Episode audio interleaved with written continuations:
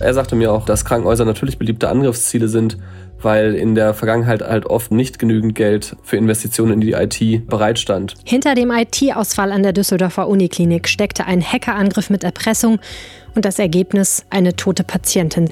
Wie groß ist das Problem Cyberkriminalität in NRW? Darüber spreche ich mit Florian Rinke aus unserer Wirtschaftsredaktion. Mein Name ist Helene Pawlitzki. Herzlich willkommen im Podcast. Der Rheinische Post Aufwacher.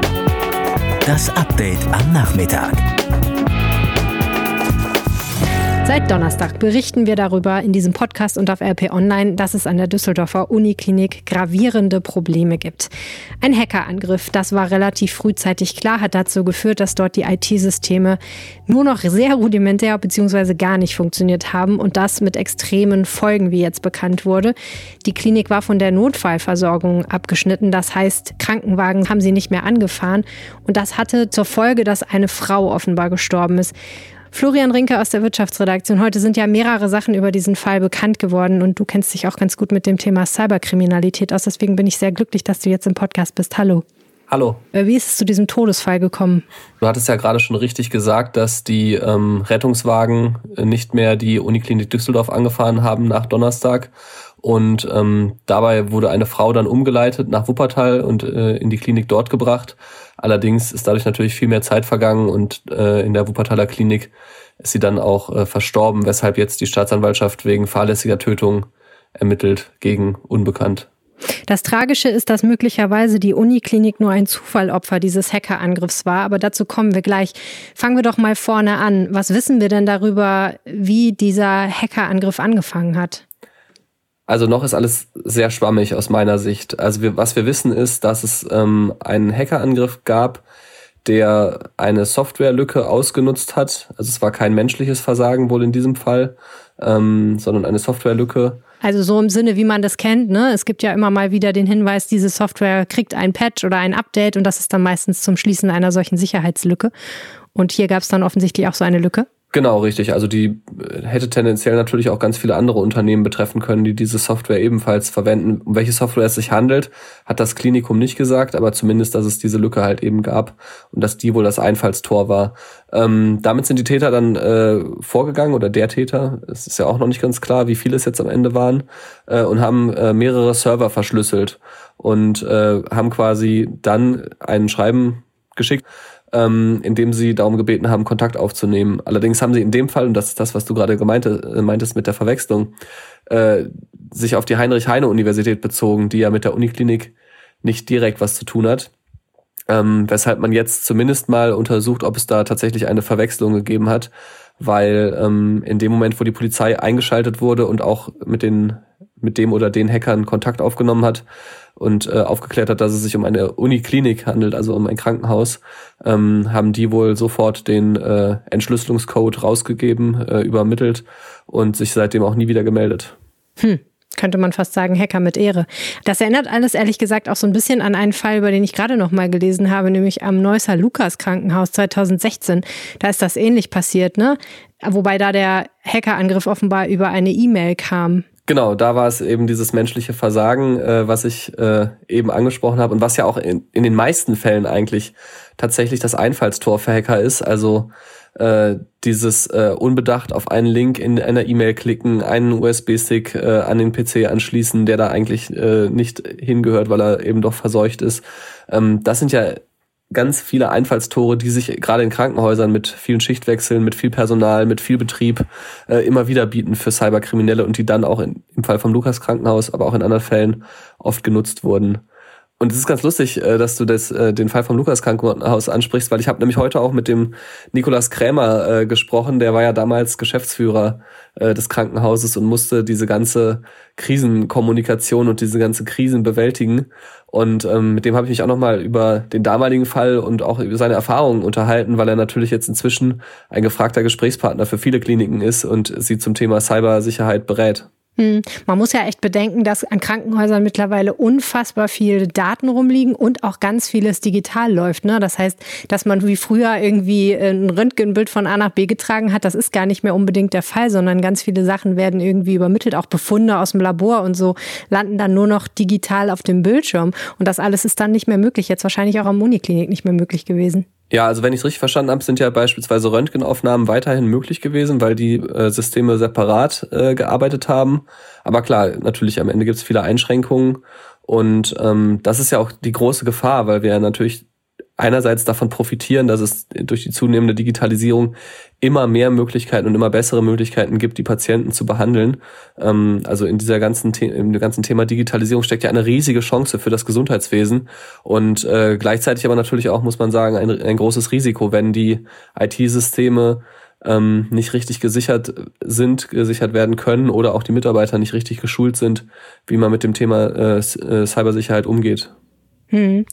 Und das Ganze ist enorm teuer. Ich habe gelesen, beim Lukas Krankenhaus hat man am Ende eine Million Euro in IT-Sicherheit investiert. Nachdem man den Fehler beseitigen konnte, hat man alle Systeme neu aufgesetzt und musste dann eben sehr, sehr viel Beratungsleistungen zum Beispiel einkaufen, also sich Experten holen, die das besser machen können.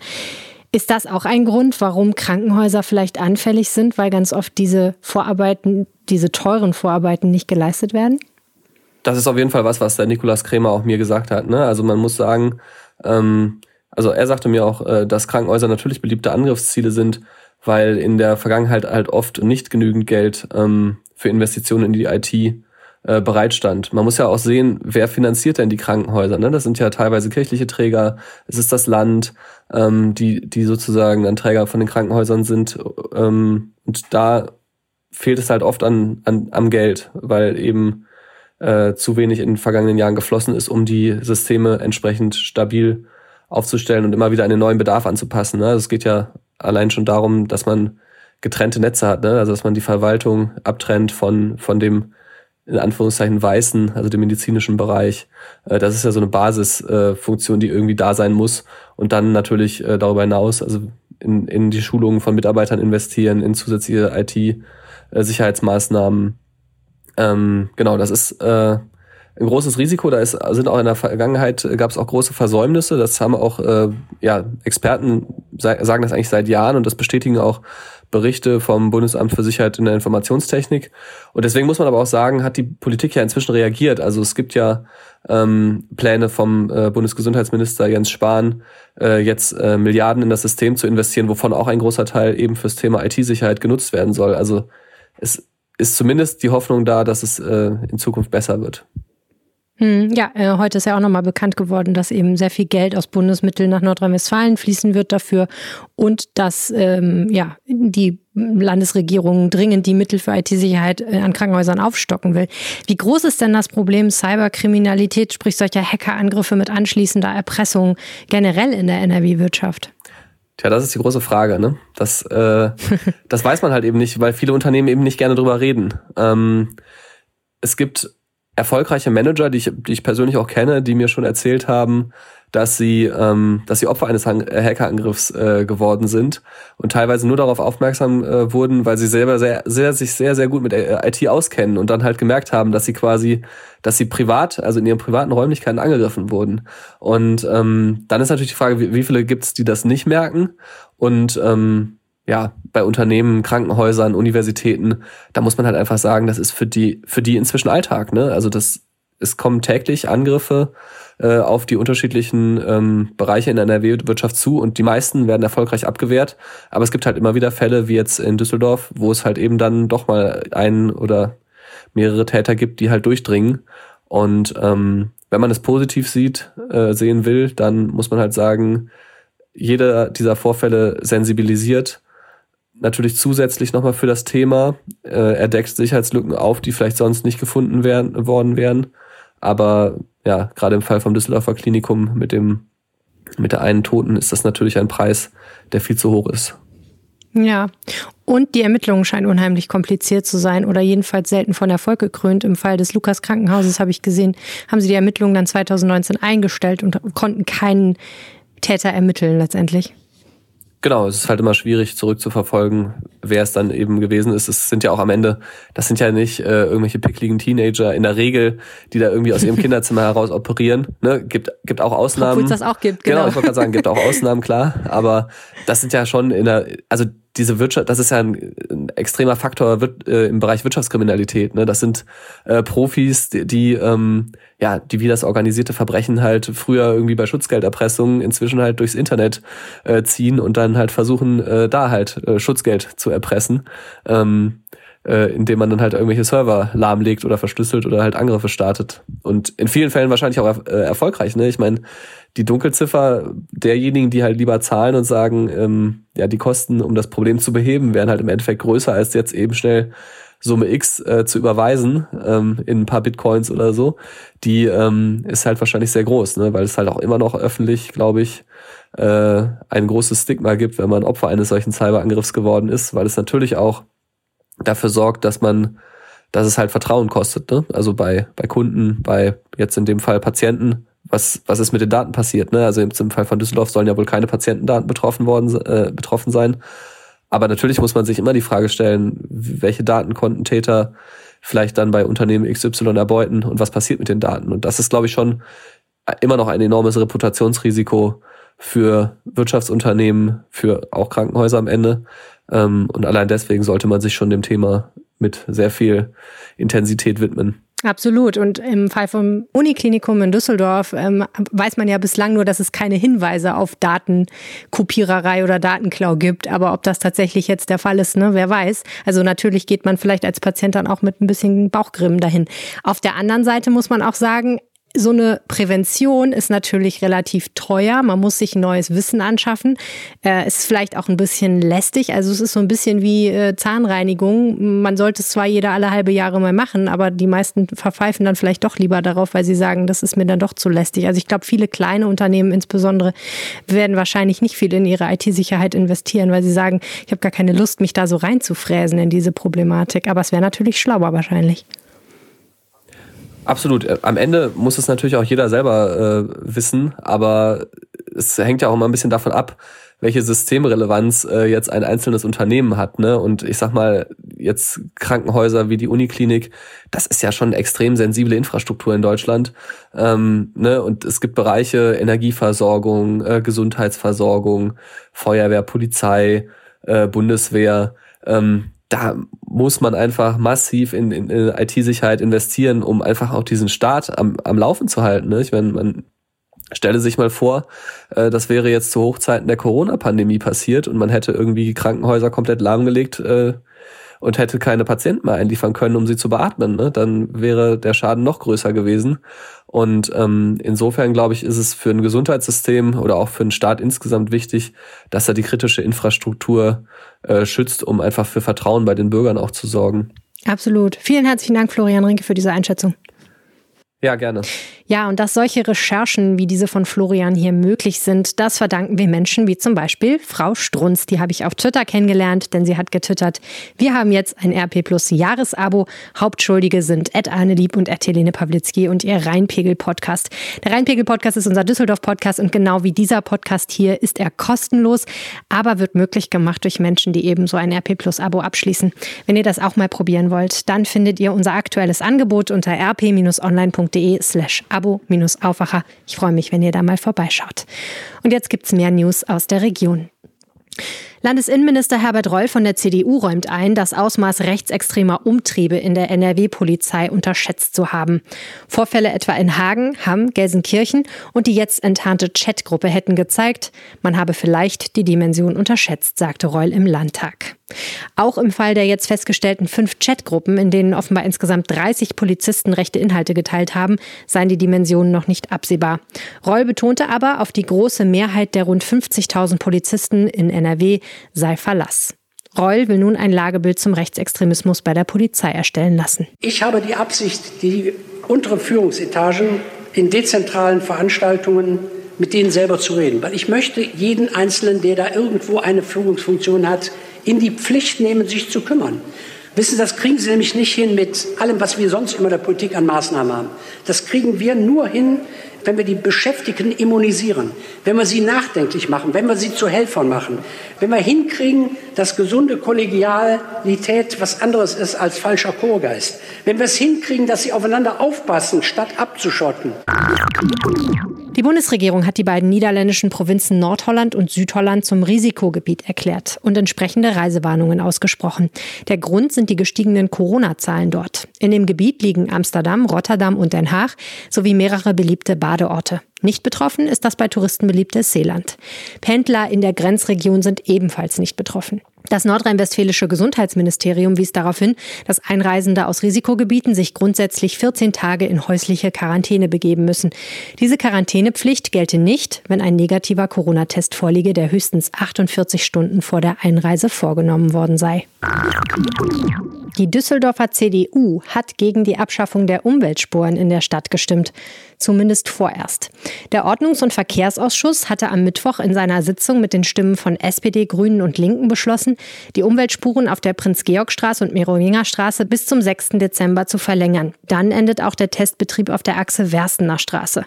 Das bedeutet, dass die Politik im Dezember über alle Umweltspuren gleichzeitig abstimmen wird. Zuvor hatte jedoch ein Änderungsantrag der FDP für Aufsehen gesorgt. Darin forderten die Liberalen, die Umweltspuren sofort abzuschaffen. Überraschend stimmte nur FDP-Mitglied Manfred Neuenhaus für den Antrag, die CDU-Mitglieder dagegen nicht. Die SPD griff die Begebenheit sofort für den Wahlkampf auf und schrieb bei Facebook, die CDU stimmt für die Umweltspur. Aktuell duellieren sich SPD-Oberbürgermeister Thomas Geisel und sein Herausforderer von der CDU Stefan Keller um den Sitz des Oberbürgermeisters. Entschieden wird das Ganze am 27. September in der Stichwahl. Wegen der Corona-Entwicklung in München wird das Eröffnungsspiel der Fußball-Bundesliga zwischen dem FC Bayern und Schalke 04 nun doch ohne Zuschauer ausgetragen. Das entschied die bayerische Landeshauptstadt gut 30 Stunden vor Anpfiff der Partie am Freitagabend, nachdem sie neue Werte vom Robert-Koch-Institut übermittelt bekommen hatte. Eigentlich hätten erstmals seit dem Lockdown 7500 Fans in das Stadion kommen sollen. Das Robert-Koch-Institut wies aber für München am Donnerstag 47,6 Neuinfektionen pro 100.000 Einwohner in sieben Tagen aus. Nun bleibt die Arena Zuschauer leer. Auf der A40 in Mülheim an der Ruhr hat am frühen Nachmittag ein Tanklastzug mit 35.000 Litern Kraftstoff Feuer gefangen. Der Lastwagen war vermutlich nach einem Unfall mit einem Auto in Brand geraten, wie ein Feuerwehrsprecher am Donnerstag sagte. Die Fahrer der beiden Fahrzeuge hätten sich noch selbstständig retten können. Über den Grad der Verletzung wurde zunächst nichts bekannt. Die Autobahn wurde in beiden Richtungen voll gesperrt. Eine 26-jährige Wanderin aus Nordrhein-Westfalen wird seit einer Woche im Schwarzwald vermisst. Die Polizei vermutet, dass die junge Frau in dem teils steilen Gelände verunglückt ist. Für eine Straftat gebe es keine Anhaltspunkte. Nach der 26-jährigen aus Bad Lippspringe im Kreis Paderborn wurde mit einem Hubschrauber, Drohnen und Hunden gesucht. Die Bergwacht lief ihre geplante Wanderroute auf einer Länge von rund 120 Kilometern ab. Am vergangenen Donnerstagabend war ihr Handy zuletzt bei Todmus im Kreis Waldshut eingeloggt. Seitdem gab es kein Lebenszeichen mehr. Die Suche nach der jungen Frau wurde inzwischen eingestellt. Man gehe aber weiter einzelnen Hinweisen nach, so die Polizei. Die Polizei in Leichlingen warnt vor einem herumstreunenden, gefährlichen Kampfhund. Das große grausilberne Tier habe am Dienstag einen kleinen Yorkshire Terrier getötet. Der freilaufende Kampfhund hatte sich einer Terrasse in der Innenstadt genähert und den kleinen Hund angegriffen. Danach entfernte sich der Hund in unbekannte Richtung, wie die Polizei am Donnerstag mitteilte.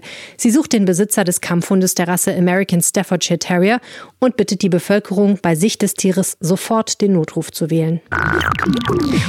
In einem Einfamilienhaus in Meerbusch hat die Polizei eine große Hanfplantage entdeckt. Der Vermieter hatte sich Sorgen gemacht, dass dort etwas passiert sein könne und die Beamten alarmiert. In den sonst leeren Wohnräumen fanden sie am Mittwochnachmittag knapp 700 überwiegend erntefähige Hanfpflanzen, wie die Polizei am Donnerstag mitteilte. Die Fenster waren laut Polizei blickdicht abgeklebt. Vor Ort hätten die Beamten aber draußen bereits einen starken Cannabisgeruch ausgemacht. Zu der professionell angelegten Plantage gehörten laut Polizei ein Belüftungssystem und Hochleistungslampen, für deren Verwendung Starkstrom verlegt worden sei. Die Pflanzen wurden sichergestellt, die Ermittlungen laufen. Fußball-Weltmeister Kevin Großkreuz hat offenbar gute Chancen im Rechtsstreit mit dem Fußball-Drittligisten KfC Uerdingen um ausstehende Gehaltszahlungen. Das Arbeitsgericht Krefeld schlug dem Verein am Donnerstag als Vergleich vor, dem 32 Jahre alten Fußballprofi die ausstehenden Gehälter für die Monate April bis August zum Teil reduziert und dann bis zum Vertragsende im Juni 2021 komplett zu zahlen. Großkreuz hatte geklagt, weil der KfC die Gehaltszahlungen komplett komplett eingestellt hatte, nachdem er als Spieler einem 30-prozentigen Gehaltsverzicht wegen der Corona-Krise nicht zugestimmt hatte. Das sei rechtswidrig, betonte der Vorsitzende Richter. Großkreuz Anwältin betonte, dass ihr Mandant zu dem Gehaltsverzicht grundsätzlich bereit gewesen wäre, aber gerade erst auf Teile seines Gehalts verzichtet habe, als die neuerliche Kürzung kommen sollte. Das war der Aufwacher, euer Nachrichtenupdate am Nachmittag. Vielen herzlichen Dank fürs Zuhören. Nachrichten, Kritik, Feedback und so weiter gerne alles an aufwacher.rp-online.de oder per Sprachnachricht oder WhatsApp. Die Infos dazu findet ihr auf rp-online.de slash Aufwacher oder in den Shownotes dieser Episode. Und ich freue mich, wenn ihr morgen wieder reinhört. Bis dahin, ciao. Mehr bei uns im Netz rp-online.de